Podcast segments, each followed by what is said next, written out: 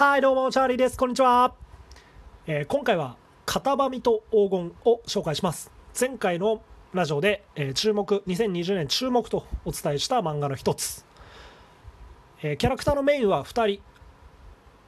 えアイルランドの農家の娘アメリアとその重木のコナ、まあ、特に主人公はアメリアかな。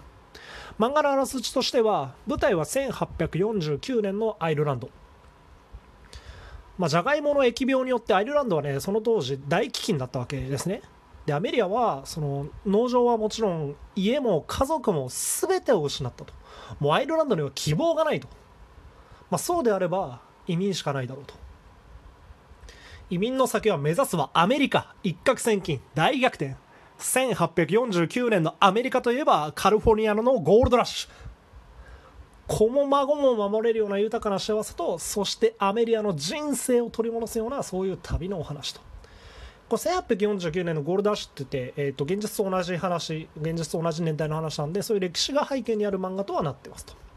でねこの漫画何がいいってね、まあ、もういろんな漫画でなんかいつも言ってるような気もするんだけど主人公がやっぱ魅力的なのよアメリアが。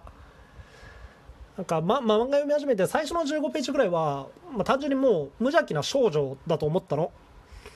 その理由もシンプル貧単純な貧乏ぐらいで一攫千金しにゴールドラッシュにあやかろうかなぐらいなのかと思っ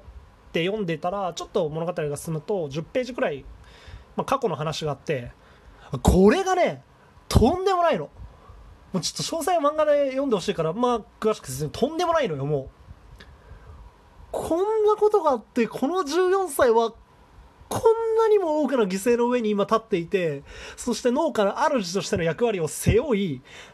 いやさまざまなことを考えた上でささやかな幸せなんかいらないっつってゴールドラッシュで一攫千金を考えているのかと。もうここでね一気にアメリカのアメリアのね魅力に引き込まれるわけよ。もう一貫してね主なの。まあだからこの時の多分農家って重木もいてえー、とだから日本でいうと一国一城の主みたいな城のお殿様みたいな雰囲気だったのかもしれないよ。だからその重木含めて家族を支えて引っ張って幸せにしていかなきゃいけないっていうのが多分ずっとあったんだと思うのね。だからこんなもう辛いことがあったのにずっと明るいの。で元気だ平気だと。ずっと言い続ける。まあちょっと苦しそうに多分本気で思ってなくてもそう言い自分にも言い聞かせてる部分もあるんだけどそういうずっと前向きでで移民のその船の中とかでも自分でえーその船の客室の掃除とかを提案して前向きで賢くてもう暑苦しいぐらいだろうね。まあでもそれがやっぱね応援したくなっちゃうんだよそそう振る舞ってるんだけどこんなにも14歳なのに悲しい経験をしていてっていう部分がやっぱすごく応援したくなるのね。そういうアメリアの魅力。でもう一個漫画全体としての魅力であるのは表情なんだよね。表情がめちゃくちゃ豊かで情報が多い。そのアメリアが過去があって辛い思いをしてなんでゴールドラッシュにしなきゃいけないのか大富豪になるんだっていう見開きの1コマとかめちゃくちゃいいんだけどそこの顔とかもそうだしあと重箱のコナーがアメリアに比べて、えまあ、冷静で、まあ、少し表情も乏しいは乏しいんだけど表情が全くないわけではないんだよね。そのアメリアによしよしされるコナーみたいのがあるんだけどそこの表情とかめっちゃいいしなんだろうな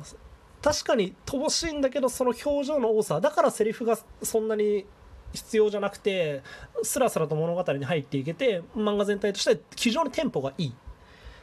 なんで、えー、ともし漫画よく読んでる方とかは、えー、片ばみと黄金に関しては表情特にアメリアとコナーっていう2人の、えーメインキャラクターについての表情っていうのは一コマ一コマ、え2回目3回目と読んで確認してうわこの顔いいなって思ってほしいんだよね。そういう楽しみ方もあるしだからこそのこの漫画としてのテンポ1巻2巻つって結構話もじゃんじゃん進んでいくんで、